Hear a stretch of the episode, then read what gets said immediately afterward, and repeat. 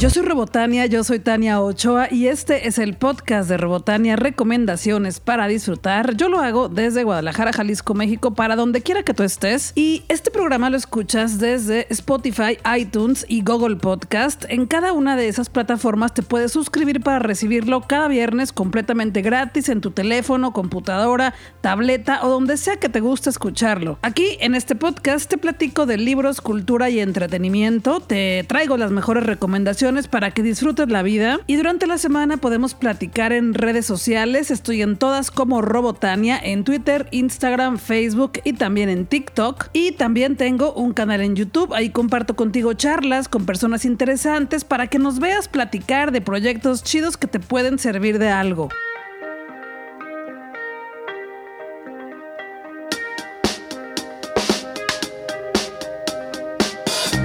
Warner Bros. Pictures me invitó a la función de prensa de la película DC Liga de Super Mascotas y salí fascinada. Te confieso que no tenía ninguna expectativa de esta película. Honestamente, como que me daba un poco igual verla y la pasé súper bien. Es una película que nos cuenta principalmente la historia del perro de Superman, pero conforme avanza la historia, vamos conociendo a otras mascotas de otros superhéroes y superheroínas. Mi favorita es la tortuga, porque ya sabrás, pues yo tengo una tortuga y me acordé todo el tiempo de ella mientras veía la película. Y resulta que estas mascotas de pronto se sienten un poco celosas porque sus humanos pues conviven con otras personas. En el caso del perro de Superman pues se siente un poco celoso porque Superman comienza a convivir con Luisa Lane y si pasa, a mí me ha sucedido que llego a la casa de amigas o amigos y sus mascotas se ponen celosas. Eso me encantó de la película, que es muy real en cómo representan los comportamientos de las mascotas porque así son en la vida real. Si tienes mascotas, si amas a las mascotas, esta película te va a fascinar. Es una película muy divertida para toda la familia, llena de aventuras y además tiene un mensaje muy hermoso sobre la adopción de mascotas. Y lo mejor, los personajes son entrañables. DC Super Mascotas de Warner Bros. Pictures es una película con diversión garantizada. Además, es un humor muy ligero, muy sencillo. La trama es muy, muy ligera, muy amena y eso lo hace muy accesible para cualquier persona. Yo podría casi asegurar que van a lanzar una serie para alguna plataforma virtual, porque a mí me dio esa sensación de querer ver más de estas super mascotas interactuando con sus superhéroes y sus superheroínas, pero en historias más cortas y sencillas, como de verlas así en una plataforma tal cual. Yo sí quiero ver más, estoy sorprendida de mí misma, porque sí me gusta sorprenderme, decir, a ver, le voy a dar una oportunidad a esta película, le voy a dar una oportunidad a este libro, a esta serie, y descubrir que me encantó, que la pude disfrutar y que me gustó muchísimo. Eso es muy bonito, darnos la oportunidad de ver cosas de las que no esperamos nada o creemos que no nos van a gustar y pues que sí nos gusten. ¿Qué crees? Sorpresa, Robotania, ¿sí te gustó? DC, Liga de Super Mascotas y ya está en el cine, así que ojalá que la veas pronto y me digas qué te pareció. Suelo calificar las películas del 1 al 5 con tuercas de Robotania y a DC, Liga de Super Mascotas, le doy 4 tuercas de Robotania.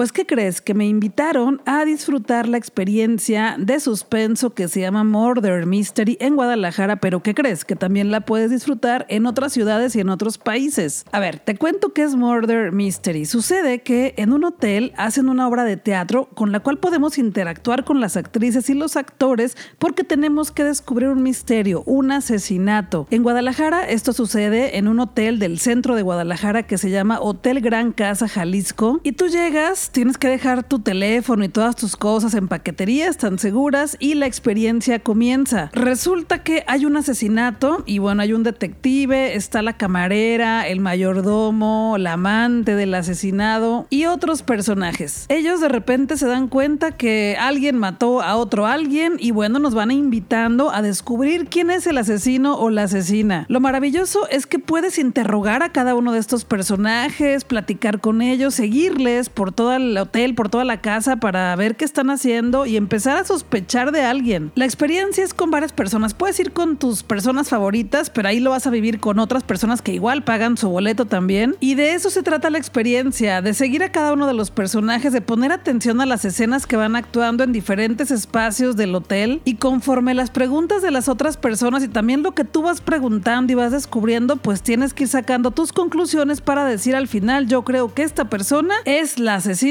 o el asesino. En Guadalajara puedes vivir esta experiencia en el Hotel Gran Casa Jalisco que se encuentra en la calle Nicolás Regules 61, en la colonia Mexicalcingo, en Guadalajara, Jalisco, México, que está en el mercado Mexicalcingo a un costado, ahí lo vas a encontrar frente al parque. Pero también existe esta experiencia en París, en Lyon, en Madrid, en Bruselas, en Génova y en Barcelona y también en la Ciudad de México. Te recomiendo que pases a su sitio web que es Ahí vas a encontrar toda la información o ponle en Google Murder Mystery y te va a aparecer todo. Ahí puedes comprar tus boletos, ver un video que es un teaser de la experiencia y vivirla. De verdad, sí te la recomiendo. Yo la pasé muy bien. No sabía a qué iba porque me dijeron es una experiencia interactiva, inmersiva en la que tú serás parte de la obra, pero no, no sabía bien qué era. Es como una especie de juego de escape, pero no es juego de escape, es una experiencia inmersiva. Y bueno, pues se acaba de estrenar en Guadalajara. La semana pasada apenas abrieron las grandes puertas del Hotel Gran Casa Jalisco y me invitaron y yo muy agradecida pues fui. La verdad que la pasé muy bien porque realmente iba cansada ese día, pero además como que no sabía bien a qué iba y me divertí tremendamente. Me hice fan en Guadalajara de La Camarera. Se llama Justina y yo pues la mayoría del tiempo me la pasé con ella escuchando lo que decía porque traía los mejores chismes de la historia. Pero bueno, también los otros personajes están re buenos. Y además, el Hotel Gran Casa Jalisco es un hotel muy místico, como parece como de otra época, como un hotel sacado de una película de terror, de una película de suspenso. Y también te invitan, te convocan a que asistas vestida o vestido como un personaje de los 60. Y eso le agrega un toque especial a la experiencia. Así que si te atreves, vete disfrazada, disfrazado y serás parte aún más parte de la experiencia. Si vas a Murder Mystery, platícame qué te pareció, cuéntame tu experiencia y, ay, lo mejor es que no siempre será la misma persona la culpable. Porque yo sí pregunté eso, oye, a ver, cuando yo vine, esta persona fue la culpable, pero siempre será la misma porque yo estoy segura de que los que estuvimos aquí vamos a hacer spoiler y eso pues no está tan chido. me dijeron, no, cada función es alguien diferente. Y eso me emocionó aún más, porque eso quiere decir que si yo vuelvo a ir, pues va a ser otra experiencia. Y eso, eso está súper chido, porque aunque la obra es la misma, aunque la historia es la misma, cada vez que vayamos será una experiencia distinta y eso me puede fascinar muchísimo. Bueno, ya, Murder Mystery me fascinó. Ojalá que pronto puedas experimentar esto y que la pases re bien igual que yo. Y si vas, salúdame a Justina, por favor.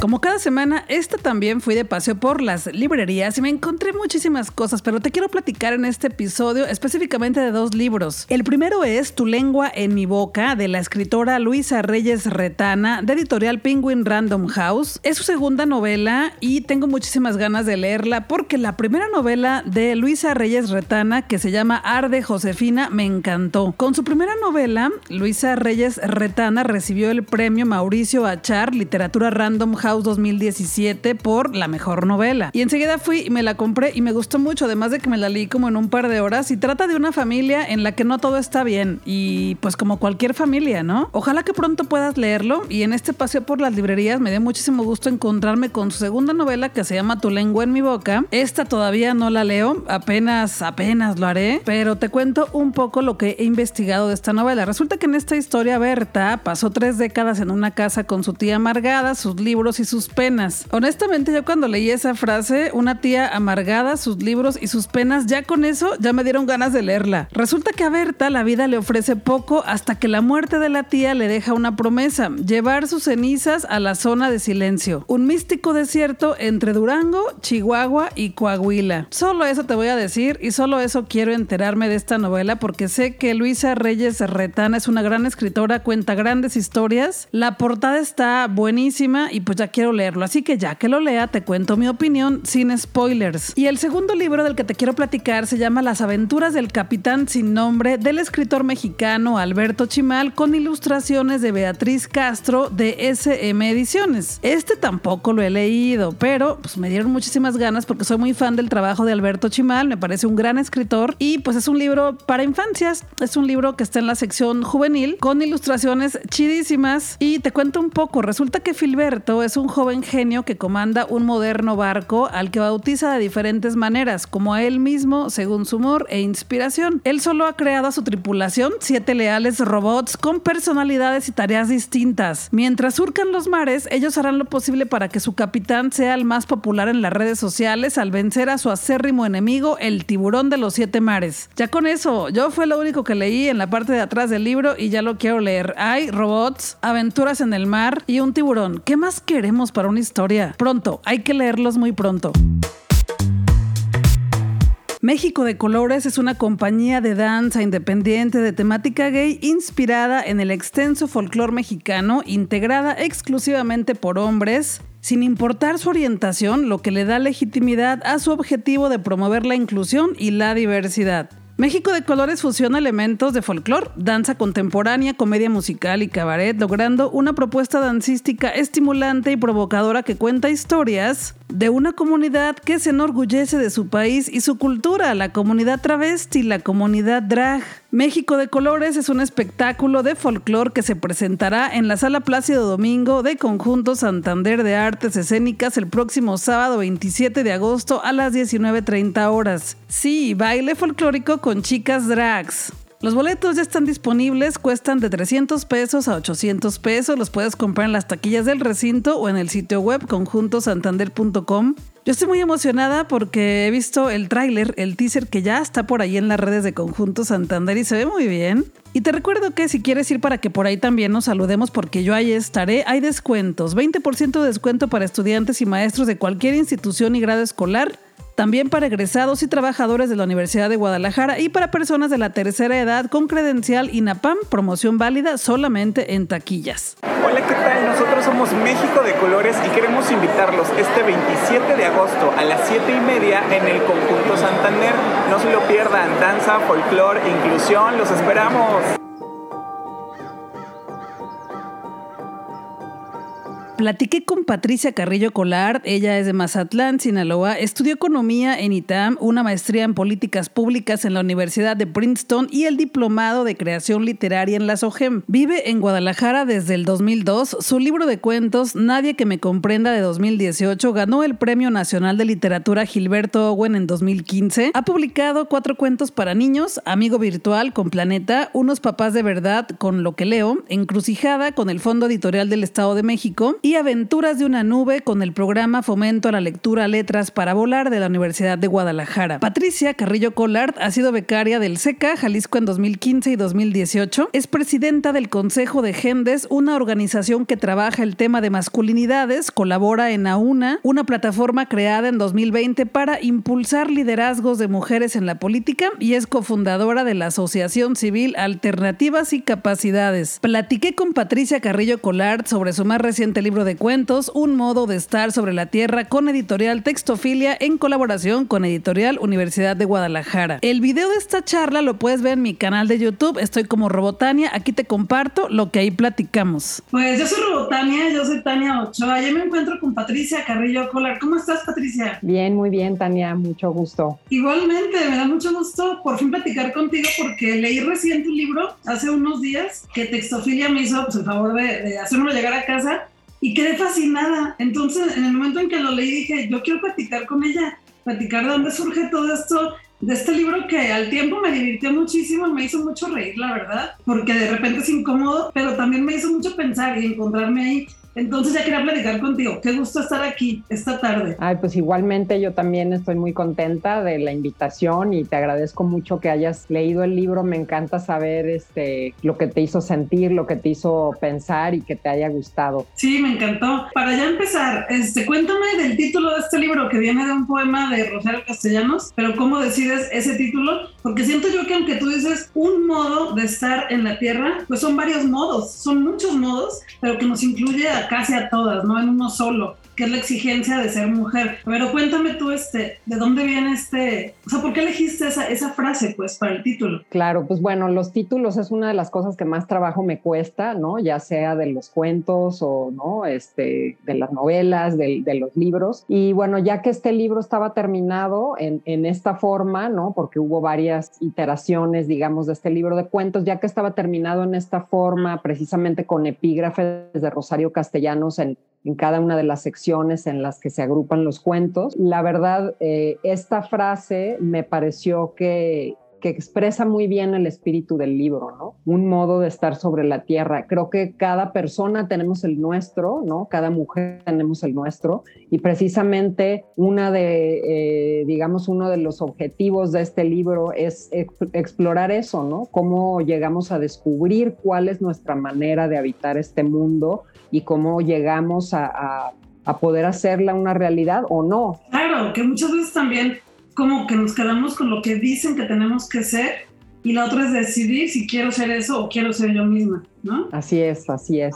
Y que sí, digo, en tu libro me recordó, si yo sin saber la verdad, que, que era la frase de un poema de Rosario Castellanos hasta que vi que lo mencionaste en varios lugares, eh, me recordó mucho a un libro de Rosario Castellanos en específico, que habla sobre el ser mujer, ¿no? El de la condición de la mujer. Bueno, se llama sobre la cultura femenina, que yo cuando lo leí, pues sí, como lo estaba leyendo al mismo tiempo que El segundo sexo de Simone de Beauvoir, y pues se me, se me, hicieron como muy paralelos, siendo que son mujeres que eran de diferentes lugares y que no estaban platicando, ¿no? En su momento, pero que vivían lo mismo, en, una en Europa y otra en México, ¿no? Y en tu libro encontré mucho eso. Y luego ya, pues empecé a ver que Rosario Castellano está por ahí y que el espíritu de tu escritora nos recuerda mucho también a ella, ¿no? En todo, en todo, en todos los cuentos. ¿Cómo surge esta, o sea, yo sé que pues también son posiblemente historias tuyas ahí, o a lo mejor algunas ficciones o de mujeres que conoces, pero ¿cómo surge la idea de tocar todos estos temas que nos atraviesan a todas las mujeres y ponerlos en un solo libro? Pues a mí me interesa mucho esta exploración a través de la ficción, ¿no? Eh, digo, digamos, en, en general me interesa mucho esto de cómo nos convertimos en las personas que queremos ser, ¿no? Y me interesa mucho explorar eso a través de la ficción y bueno, empecé a, eh, a, explorarlo a través de algunos cuentos, que es lo primero que yo, que yo escribí cuando empecé a escribir. Y en determinado momento me encontré que tenía ya bastantes cuentos con protagonistas mujeres que hablaban o que tocaban estos distintos temas, ¿no? Esto de las expectativas sociales, familiares, de lo que está asociado a los roles, a los roles de género, los estereotipos de género. Y bueno, en, ese momento, en algún momento pensé, por ejemplo, explorar el tema de, de, la identidad de género en general, ¿no? Hombres, mujeres, pero pues después decidí hacer un libro como este, donde las protagonistas de todos los cuentos fueran mujeres y se explorara precisamente ese tema para nosotras como mujeres, ¿no? Y bueno, de ahí ya surgió más, bueno, qué temas quería tratar, qué cuentos ya tenía escritos, qué cuentos tendría que escribir o sobre qué temas para irlo redondeando y pues posteriormente la, la, la, cuestión de cómo lo organizas, ¿no? Cómo organizas una serie de cuentos para que se conviertan en un libro. Sí, oye, y me, bueno, es que están muchísimos temas ahí, que son temas de los que afortunadamente ya comenzamos a hablar más, ¿no? Y a dialogar más en sociedad, porque es importantísimo, pues, de que se reflexione a través de ellos para que también comencemos a ser diferentes todas las personas, ¿no? Pero hay un, hay un, el último cuento, tú te acuerdas, pues bien, ¿sabes cuál es? Este, el último cuento empieza con una frase que está muy de moda justo ahorita. Y tu libro, o sea, tu libro salió antes que la canción de mi bebito Fiu Fiu y tu cuento comienza con la frase, este, sabroso, papacito. Papacito Fiu Fiu. Qué lindo eres tú, eres mi bebé, mi bebito Fiu Fiu. O sea, fue como, yo lo estaba leyendo y pues estaba, te digo, lo leí hace unos días y estaba como todo el boom de esta canción viral en todos lados y que viene pues de, de un chat, ¿no? Ahí de, de, de, amor, pero ni siquiera lo veías venir, ¿no? O sea, te adelantaste. No. Me causó mucha gracia, digo que es un cuento, ya que lo lean no les voy a hacer como todo el spoiler, pero es como lo que nos sucede mucho como mujeres en casi en todos los lugares, en la calle, en los espacios públicos, en plazas, que sufrimos acoso. Y este cuento habla de cómo una mujer le dice todas esas frases que nos dicen todos los días, pero a un hombre, ¿no? Y así comienza como papacito fiu fiu. O sea, yo lo empecé a leer y dije, ¿qué? Dije, pues ¿cuándo salió este libro? Dije, no, este libro salió mucho antes que la canción, o sea, te adelantaste al futuro. Cuéntame ese cuento, que es como eso, ¿no? La inversa de lo que me sucede de diario, ¿no? Claro, sí, de hecho este cuento lo escribí hace varios años ya eh, y surge de esa exploración precisamente de algo a lo que estamos tan acostumbradas, por así decirlo, aunque no es que nos guste, pero vaya, y antes era mucho más común que ahora, ciertamente, ¿no? Entonces algo que está a lo que estamos acostumbradas, que es como muy normalizado en la sociedad y esta dificultad de verlo del lado contrario, ¿no? Porque hasta las mismas palabras y las mismas frases que como tú bien dices se usan hacia nosotras de manera tan frecuente, cuesta trabajo usarlas al revés, ¿no? Hasta suenan como no sé, suenan como eh, más que incómodas, yo diría como, como no naturales, ¿no? Entonces es como esa exploración de, híjole, algo que está tan arraigado en el imaginario, pero que si lo vemos en el sentido contrario, eh, no fluye igual, ¿no? Y este, y bueno, resulta ser algo un poco divertido, creo yo, y, también este, de repente un poco transgresor, ¿no? El, estar diciendo esas cosas en una lectura pública, por ejemplo, o algo así. Sí, pero creo que a mí fue como, oh, pues aquí estaba la canción antes de que saliera la canción, a mí se me hizo así como, ¿no? Como que te adelantaste como seis meses o más, no sé, porque es que lo escribiste hace mucho, ¿no? ¿Ya empezaba así desde el inicio? Sí, ya, ya empezaba así desde el inicio. Incluso el libro, bueno, este, tú sabes, pues los libros toman procesos a veces de años para convertirse en realidad, ¿no? Vaya, de que está un manuscrito terminado a que se publica como libro y lo tienes en tus manos, pues a veces es un proceso de años, ¿no? Yo te podría decir que este libro se, se aceptó por la, por la editorial, ¿no? O sea, se dictaminó por ahí de no sé, febrero tal vez 2020, ¿no? Y salió publicado pues eh, para noviembre del 2021, más o menos, ¿no? Y em, también en este caso porque se atravesó la pandemia, ¿no? Pero vaya, los tiempos pues son muy largos luego en, este tema de las publicaciones. O sea, que te adelantaste dos años así el futuro de la canción. Al bebito Piu Piu. Sí, oye, también, bueno, hablaba yo del humor que está en tu libro. O sea, yo cuando lo, lo, pues, lo tomé, leí de qué trataba por atrás, sí me imaginé algo muy serio, que sí lo es, pero también es muy divertido. Es muy divertido porque hay mucha ironía en los textos, en cómo te burlas, ¿no? También de eso que, muchas veces nos quejamos como mujeres, pero que me parece que es la intención, como hacerlo con ese humor para que después digamos, oh, me dio risa esto, me incomodó, ¿cómo lo puedo cambiar, no? Sí, por ahí. Sí, creo, creo que es muy fuerte esta sensación de estar leyendo algo de lo que te botas de la risa y luego te quedas así como dijiste tú ahorita, ¿no? O sea, te quedas como sorprendida y dices, pero ¿de qué me estoy riendo, no? O sea, esto es como algo muy... Y, eso me, me, parece a veces que es algo difícil de lograr, ¿no? Que pues que nos, que nos divirtamos con esas cosas que a veces son tan fuertes y tan dolorosas también y que creo que es algo que a veces nos mueve aún más, ¿no? A, reflexionar sobre estos temas en los que podemos vernos ya sea desde un lado o desde el otro, ¿no? Este, no sé, por ejemplo, en el, en el manual para entablar amistad con señoras de sociedad, ¿no? Podemos vernos en el lado de la puereña o en el lado de la, de la otra señora, a fin de cuentas, ¿no? Pero, pero me gusta hacer eso, como dices, pues usar un poco la, eh, el humor, el sarcasmo, la ironía para, para reflejar esas sutilezas en, el trato diario, ¿no? Que, que, luego nos suceden a veces a todas las personas. Sí, me encantaron esas, esas partes de los manuales. El manual para hacer, no, el manual para hijas de reinas de belleza y el manual para entablar amistad con señoras de sociedad. Me dio mucha risa porque hay una en la que mencionas algo así como que si te preguntan por tus, por tus, este, antecesores no es que les interese tu familia, es que les interesa tu pedigrí, ¿no? De dónde vienes. Y es que sí pasa, ¿no? O sea, es un manual de lo que sucede cuando llegas a una comida con señoras de sociedad, ¿no? Y es como esa, pues es que, es que lo haces con mucho sarcasmo y muy divertido, porque yo sí he estado en esas reuniones y eso pasa, o sea, sí pasa, ¿no?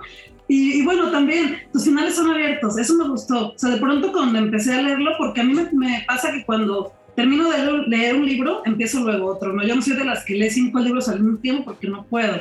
Entonces, para entrar en el humor de la nueva escritora, eh, pues te toma unas páginas, ¿no? Para entender qué es lo que estás leyendo. Y el primero fue como, ok, y luego ya entendí que era más o menos el estilo de, de cómo encontrarnos ahí y darles, darle un propio cierre a tus historias, ¿no? La mayoría son así. Pero otra cosa que no sé si, si sea cierta o no, yo encontré, son cuentos y son textos muy cortos, pero encontré como si fueran, como si todos se entrelazaran, o sea, como que continuara uno con el otro y luego dije, bueno, me quiere vender cuentos a manera de una historia entrelazada y dividida o cómo está, porque sí la, la como que la estructura es así, ¿no? Sí, ¿te, te pareció que se entrelazan mucho entre ellas las protagonistas? Sí, muchísimos. Encontré, de, cuando lo terminé dije, ok, la de acá puede ser la de este otro, pero la de acá puede ser la hija del de acá, pero dije, no sé si sea la intención o yo lo tomé así. No, bueno, me encanta que le encuentres nuevos significados a eso. La verdad siempre disfruto mucho porque creo que pues es parte de, pues ya el libro, digamos, cuando alguien más lo lee, se vuelve parte de esa persona en el sentido de la interpretación que le das o, ¿no? O sea, es como lo, lo que dicen ya el, el, último paso o el siguiente paso cuando el libro pues sale de nuestras manos como, como escritoras o escritores, ¿no? Eh, yo te diría que algunos cuentos están relacionados unos con otros, pero son los menos, ¿no? O sea, como que estas son protagonistas eh, distintas que a lo mejor algunas podrían ser la misma, no necesariamente, ¿no? Pero sí hay un par de cuentos donde, donde sí la protagonista de ese cuento, ¿no? Luego ya, ya, ya me ha sucedido, hace poco se reían de mí por esto de que luego se me olvidan los títulos de mis cuentos, pero el de al corazón, ¿no? Es un cuento de los muy breves y esa sí la protagonista es la misma que sale en otro de los cuentos donde son dos hermanas, ¿no? Ah. Este, hablando sobre, ¿no? sobre, sobre sus padres, eh, pero en la mayoría pues son, son protagonistas independientes, ¿no? A fin de cuentas. Sí, porque yo encontré eso de repente y dije, híjole, lo voy a tener que volver a leer, a ver si encuentro más, no sé, como que se me hizo un multiverso que, que quise descubrir y me pareció fabuloso que lo lograras, ¿no? En tu libro. Y también, bueno, eh, platicar de, de, la portada. La portada me gustó mucho. Platícame cómo fue la realización. Que platicamos de eso, ¿no? De ser como diferentes mujeres siendo en un mismo mundo. Y creo que aquí está. Pero cuéntame, por favor, de la portada. Claro, pues la portada, mira, es, este producto pues del excelente trabajo de, de edición, ¿no? Del trabajo editorial de, de, Textofilia, ¿no? Que es una editorial independiente de la Ciudad de México. Este, este libro se publicó por ellos en coedición con la editorial UDG y quien hace el, diseño de la portada y la ilustración es Manuel Sosa, ¿no? M. Sosa, lo pueden encontrar así en, sus redes. Y la verdad ha gustado mucho esta portada precisamente porque refleja lo que decías, ¿no? O sea, como una mujer deconstruyéndose o, o las distintas facetas de la cara de una mujer, ¿no? Y, y pues ha, sido muy padre ver eso y también, por ejemplo, él, yo no lo conozco, ¿no? al ilustrador, pero fue muy padre, por ejemplo, eh, comunicarnos a través de las redes y que me dijera, oye, tu libro me llegó en, cierto momento especial o específico en mi vida, ¿no? Y me lleva a pensar, a reflexionar sobre todas las mujeres, ¿no? Que, he tenido en mi vida, ¿no? Madre, hermanas, eh, amigas, parejas, ¿no? Y, este, y pues eso es, es, muy padre, ¿no? Ver cómo alguien pues tome tu trabajo y lo, y lo refleje o lo represente de, de otra manera, ciertamente. Claro, y que te iba a preguntar precisamente eso, porque estamos hablando de que este libro habla de muchas mujeres, protagonistas mujeres, temas que nos molestan, nos atraviesan, nos definen como mujeres, pero ¿te han, ¿te han dicho algunos lectores hombres cómo ha sido además de él leerlo, este libro, o sea, que han encontrado por acá, que no es solo para mujeres, obviamente los libros son para todas las personas, pero ¿te ha dicho algún hombre alguna experiencia? Este, pues sí, o sea, temas como ese, ¿no? De encontrar historias que conocen, ¿no? O de, o de llevarlos a, reflexionar sobre su propio, o sea, el, el, lugar que ellos ocupan en estos temas, ¿no? Eh, sobre la, la, posición que ellos juegan, ¿no? O cómo, eh, pues, ves cosas desde otros ojos, ¿no? Porque, como bien dices, no es un libro para puras mujeres, aunque trate sobre, sobre protagonistas mujeres, porque además creo que esta exploración sobre cómo contendemos con las expectativas, con los roles de género, con los estereotipos y las exigencias sociales y familiares, pues es un tema que nos atraviesa a todas las personas, ¿no? Yo en este caso decidí explorarlo a través de, de las mujeres, pero a fin de cuentas es un tema que nos atraviesa a todas las personas. Claro, claro, y que también creo que tu, tus cuentos pues confrontan con eso, ¿no? Con que a lo mejor hay mujeres que, que ya lo tenemos más identificado y que decimos, yo no quiero ser así como me piden, pero a lo mejor hay mujeres que no y se van a encontrar a qué decir, se van a encontrar ese, wow, ya no quiero estar allá y a lo mejor doy un giro para estar más feliz, ¿no? Sí, y también creo que es una invitación entre nosotros, o sea, digamos, entre personas y entre mujeres, pues como, como que a ver a la, a la mujer que tenemos al lado, ¿no? Porque a veces igual nosotras mismas, digamos, si te consideras como más abierta o menos tradicional o lo que sea, también a veces imponemos nuestras maneras de ser o queremos imponerlas en otras personas, ¿no? En otras mujeres. O, o nos falta ver como, como, pues sí, otras realidades, ¿no? Entonces, en ese sentido, creo que también pues me gusta explorar y jugar con esta parte de cómo las mismas mujeres nos vemos o no entre nosotras e invitar también a esa reflexión, ¿no? Porque pues creo que se trata de, de, abrir espacios a fin de cuentas y de hablar de temas incómodos, como decías, ¿no? Como que es algo que me gusta tratar en, en, en mi literatura, en lo que escribo para niños y para no niños, ¿no? Niños, niñas. Este, como esos temas de los que mejor no hablamos, ¿no? O preferimos no hablar, o hacemos como que no hay nada de lo que hablar, o eh, creo que es importante hablar de, de todas esas cosas. ¿no? Claro, otro que me encantó fue el de, tú recordarás el nombre tal vez, y si se burlan de ti porque se te olvidan, no importa, hay muchos nombres, se nos pueden olvidar, pero el del el hijo que le reclama a la mamá, ¿no? Que le deja la carta y le reclama, el, es absurdo lo que le reclama, o sea, yo estaba como entre coraje y entre risa de que le está reclamando cosas que le está imponiendo, o sea, el hijo está, está, el hijo está con una expectativa de lo que tiene que ser una mamá perfecta para él, pero no acepta que pues su mamá es así, ¿no? Está divertidísimo y está muy fuerte al mismo tiempo. Sí, claro, es el de asunto tu renuncia. Pero bueno, a fin de cuentas es este es un poco eh, como esta exigencia a que debemos de vivir nuestras vidas de cierta forma, ¿no?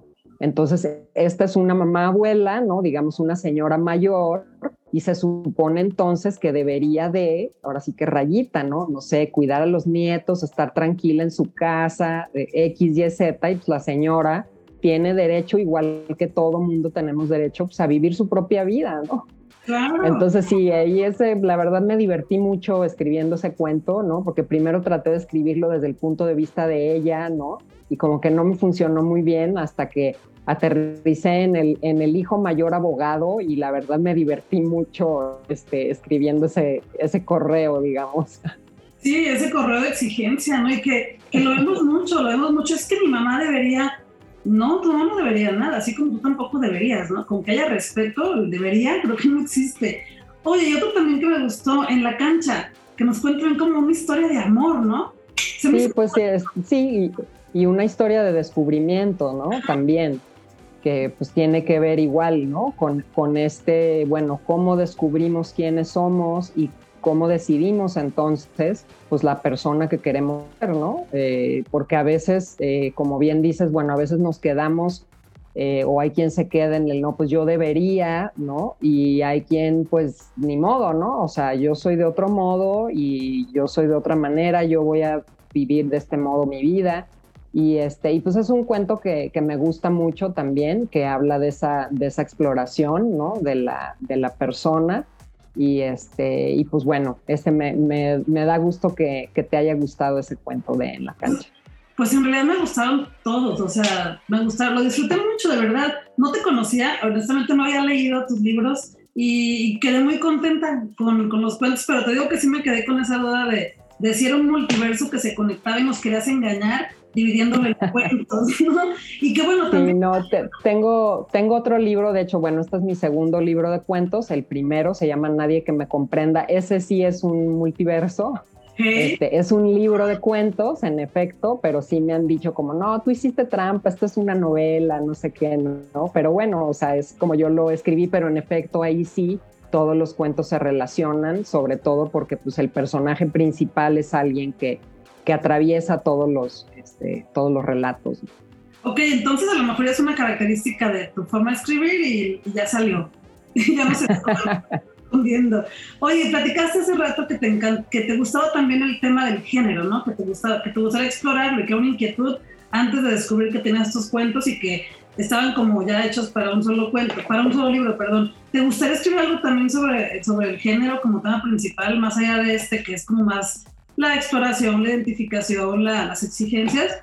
¿Has ¿Estás escribiendo algo de eso o no? Por el momento todavía no. Este, pues estoy escribiendo algo eh, que es como más un relato personal y que tiene que ver eh, pues de, distintas maneras precisamente con, con, esta reflexión sobre el género, ¿no? O sea, cómo, pues cómo eh, yo me he identificado como mujer distinta otras mujeres distintas lo que se esperaba de mí, a todos estos roles y prejuicios. O estereotipos sociales con los que contendemos, ¿no?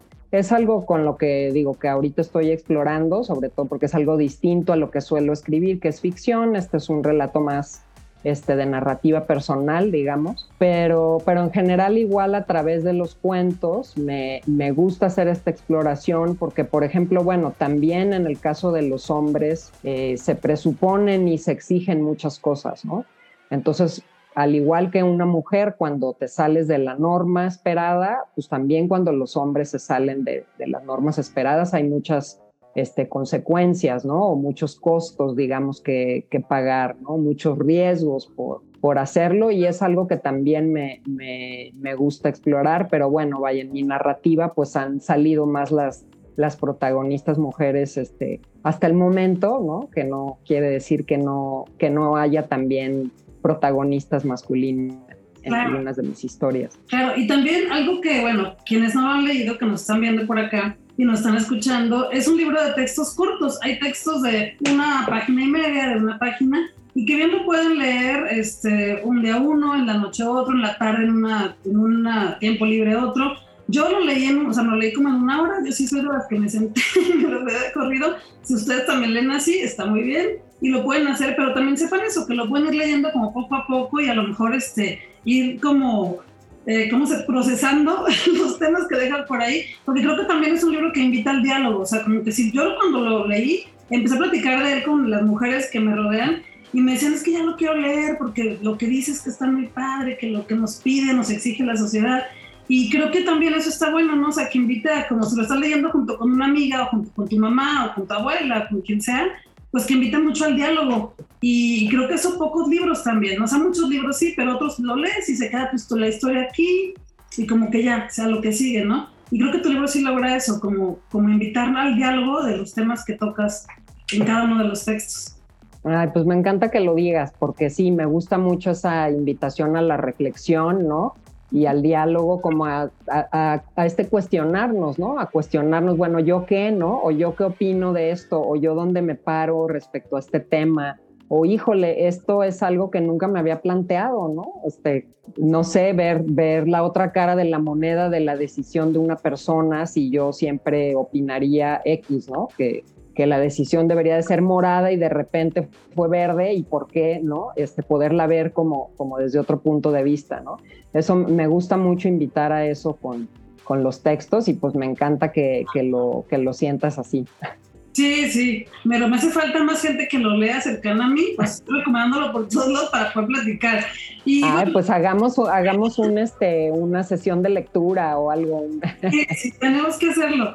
Y bueno, ya para ir terminando, me gustaría que me platicaras así como en breve, ¿qué fue lo que a ti te, te invitó a ser escritora? O sea, ¿en qué momento de tu vida fue como algo o alguna anécdota o situación o experiencia que dijiste, quiero contar historias y lo quiero hacer con cuentos?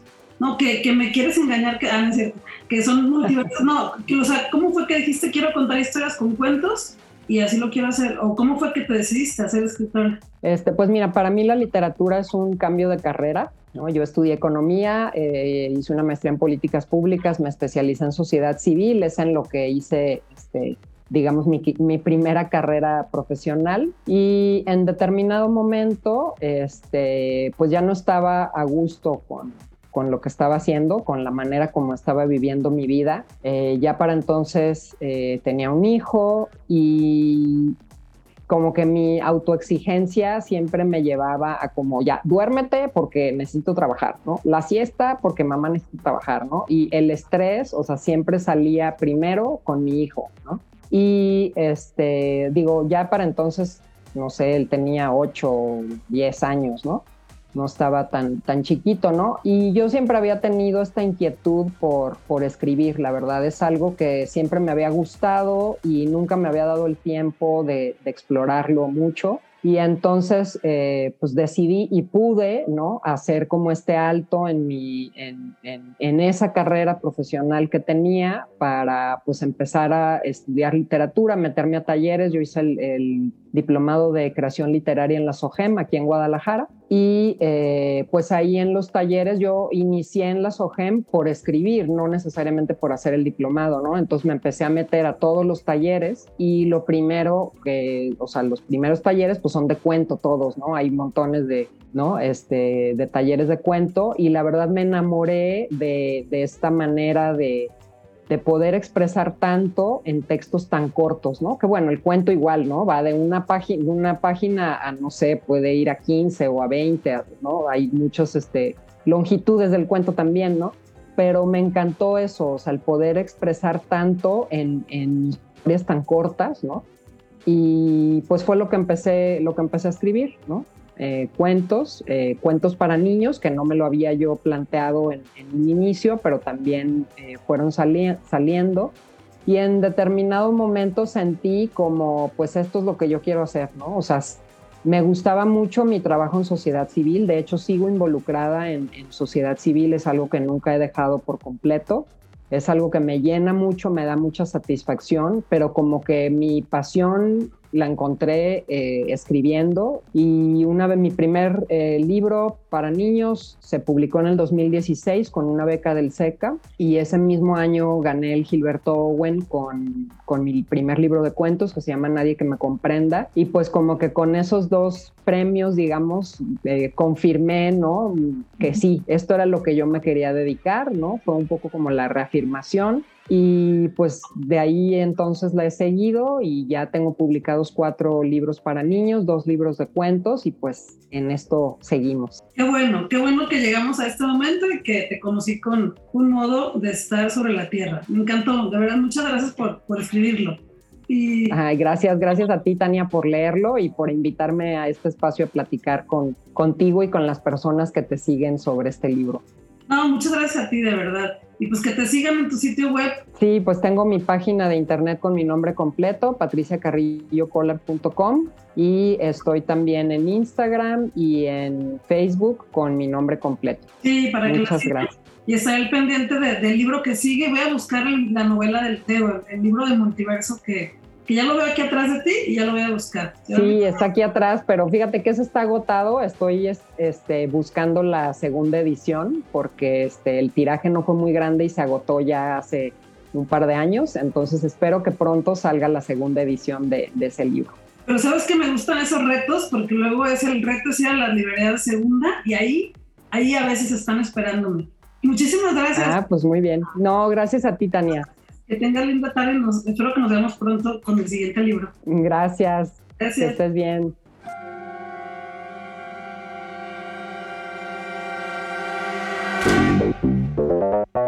El 22 de julio se llevó a cabo la inauguración de la exposición 40 años de visibilidad LGBTTIQ en Guadalajara y fue una inauguración muy bonita porque asistieron grandes personalidades de la cultura LGBTIQ en Guadalajara y me invitaron y fui muy feliz de estar ahí. Esta exposición ya está disponible en el ex convento del Carmen para que también tú vayas. A partir del 23 de julio estuvo abierta y estará tres meses en el ex convento del Carmen para que puedas conocer la historia de la población LGBTIQ a través de un recorrido histórico sobre la diversidad en Guadalajara. Encontrarás muchísimas cosas buenas en las cuales se ha avanzado en esta ciudad, pero también encontrarás las cosas malas a las cuales hay que ponerles mucho ojo para que no se vuelvan a repetir nunca. Hay fotografías, están las banderas, hay videos. Cada rincón cuenta una historia, así que te recomiendo que vayas con tiempo. El ex convento del Carmen está en Avenida Juárez 638 en el centro de Guadalajara, Jalisco, México. Abren de martes a domingo, de 11 de la mañana a las 5 de la tarde. Y algo muy bonito de esta exposición es que hay una recreación de El Mónicas, una discoteca con show travesti icónica de la ciudad de Efraín Santa Cruz. Y el día de la inauguración pudimos ver el clásico show de Ricky Lips que aquí se presentaba y que ahora lo podemos ver en otros lugares de la ciudad. Pero ese día de la inauguración, allá estuvo Ricky Lips y dio el show en varios performances para que todas las personas pudiéramos entrar. Eran shows muy cortitos, simplemente para que nos sintiéramos como en el Mónicas de otros tiempos. 40 años de visibilidad LGBTIQ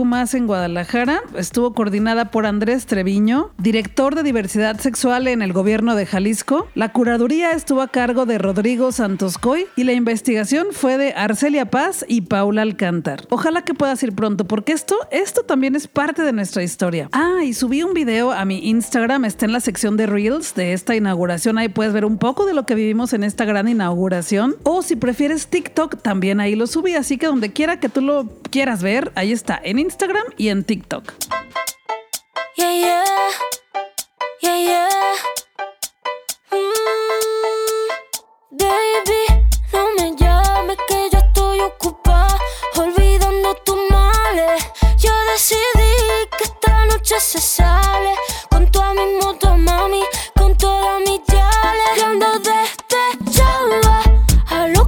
que escuchas es Despecha, la nueva canción de Rosalía que se estrenó apenas el 27 de julio de forma oficial, porque es la primera canción que estrena Rosalía después de su disco más reciente Motomami. Y yo estoy fascinada con el fenómeno que es esta canción, porque Rosalía la estrenó en esta gira que está actualmente eh, en todo el mundo. Así se le ocurrió estrenarla en un concierto, de hecho se llamaba de otra forma, de lao a lao, y puso a votación de cómo queríamos que se llamara la canción Despecha o de lao a lao, y se le quedó Despecha. Sus fans que estaban allí en el concierto en el cual la cantó por primera vez la grabaron y pues ya estaba súper viral en TikTok y en Instagram y en todos lados y todos sus seguidores aclamando que cuando salía de forma oficial la canción y pues ya salió. Ya salió con Sony Music y ya la tenemos disponible en todas las plataformas, ya suena bien y pues ya, ya puedes escuchar Despecha de Rosalía. Sí, one, two, three. Mira que fácil te lo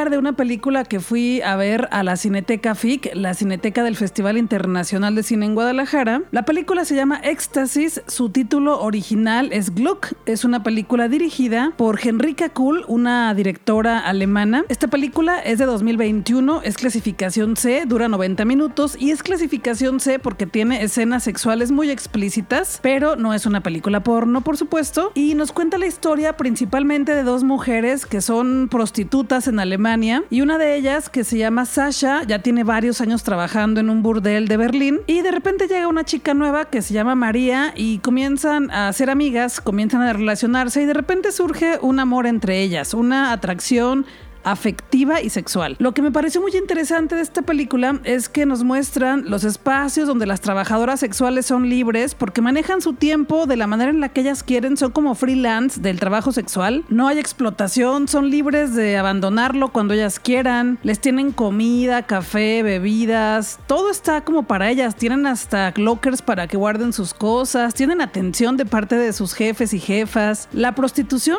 es un sistema laboral libre de mafias, libre de explotación y la verdad es que se siente muy seguro, pero eso es allá, en Alemania. Y otra cosa que me pareció también muy interesante de esta película es que dentro de ese mundo, digamos, un poco oscuro, algo de hostil, por supuesto, porque pues así como hay clientes buenos, también hay clientes muy malos, dentro de este universo de la prostitución femenina, pues estas dos chicas encuentran el amor, encuentran la atracción por otra persona, pero no es una historia de amor así feliz y ya todos se van a su casa sonriendo. O sea, sí hay felicidad, por supuesto, en la relación de estas dos chicas, pero también nos muestra lo complejo y lo complicado que puede llegar a ser una relación de pareja y cómo en varias ocasiones nosotras mismas somos quienes saboteamos nuestras relaciones. Y pareciera que la película no cuenta mucho porque pareciera a simple vista que no pasa casi nada, pero todo está entre líneas, en las miradas, en las maneras de actuar, en los comportamientos, en lo que se dice una a la otra, en cómo se lo dice, en cómo se atraen, en cómo se rechazan. Y eso me gusta mucho de las películas, cuando nos dejan en la pantalla el comportamiento humano. Éxtasis es una película dirigida por Henrika Cool y se está exhibiendo en la Cineteca FIC de Guadalajara. Tendrá más funciones viernes 29 de julio 6 de la tarde, domingo 31 de julio 8 de la noche y miércoles 3 de agosto a las 4 de la tarde. Puedes comprar tus boletos en la página de la Cineteca que es cinetecafic.com o también directamente en taquillas. Te recuerdo que los martes es 2 por 1 aunque esta película no se exhibe en martes, pero ahí anótatelo para que si en algún momento ves una que esté en el martes, pues aproveches el 2 por 1 Además, el paseo a la Cineteca FIC siempre es muy agradable, es un espacio muy bonito. Suelo calificar las películas del 1 al 5 con tuercas de Robotania y a Éxtasis de Henrika Cool le doy 3 tuercas de Robotania.